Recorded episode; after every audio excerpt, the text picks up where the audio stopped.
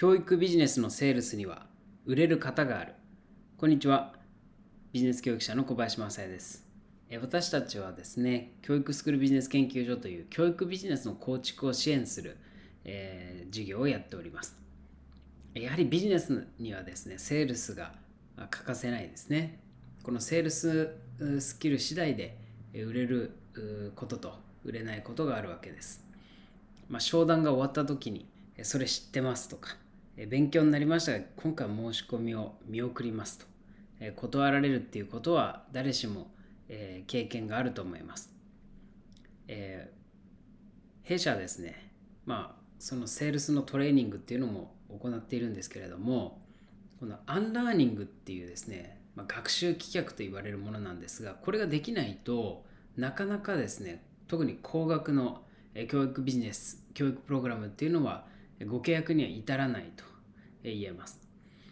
アンラーニングってちょっと聞き慣れない言葉ですが、学習棄却、今まで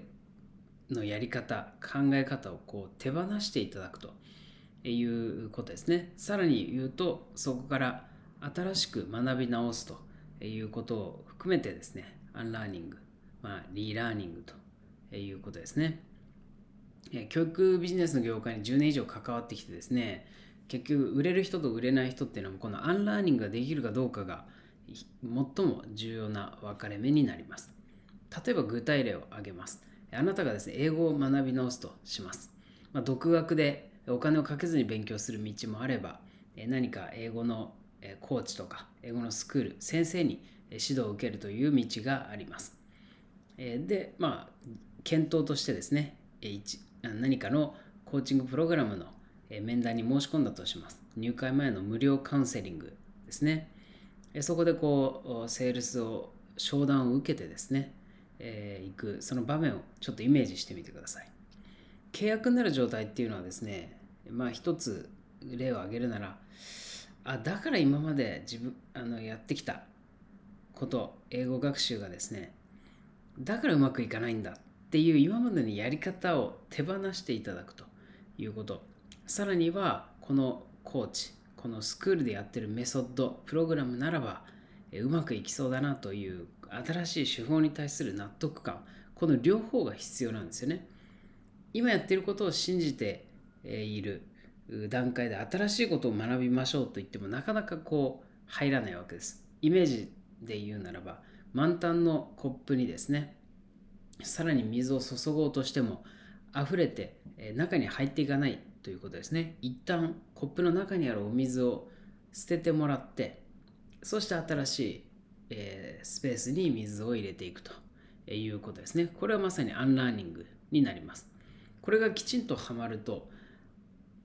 あなたのそのプログラムやそのメソッドに対して確信を持って、え一歩踏み出していただける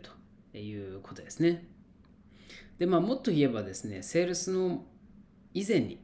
え、我々がこうご支援する教育ビジネスの構築っていうのは、アンラーニングを含んだコンセプトメイクっていうのを行います。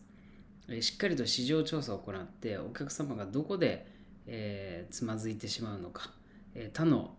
スクールや教育ビジネスっていうのはどこに課題があるのか、こういったことをきちんと把握した上で、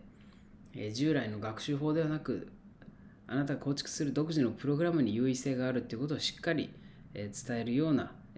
プログラムのコンセプトの設計から入ります。だから無理なく販売できるということですね。このアンラーニングができないと、ただの情報提供者、ただの無料相談、いい人で終わってしまいます。お客様を、えー、正解と導くと確信が持てるプログラムをお持ちであれば、えセールスやマーケティングにぜひアンラーニングというのを取り入れていただきたいと思います。それではまた。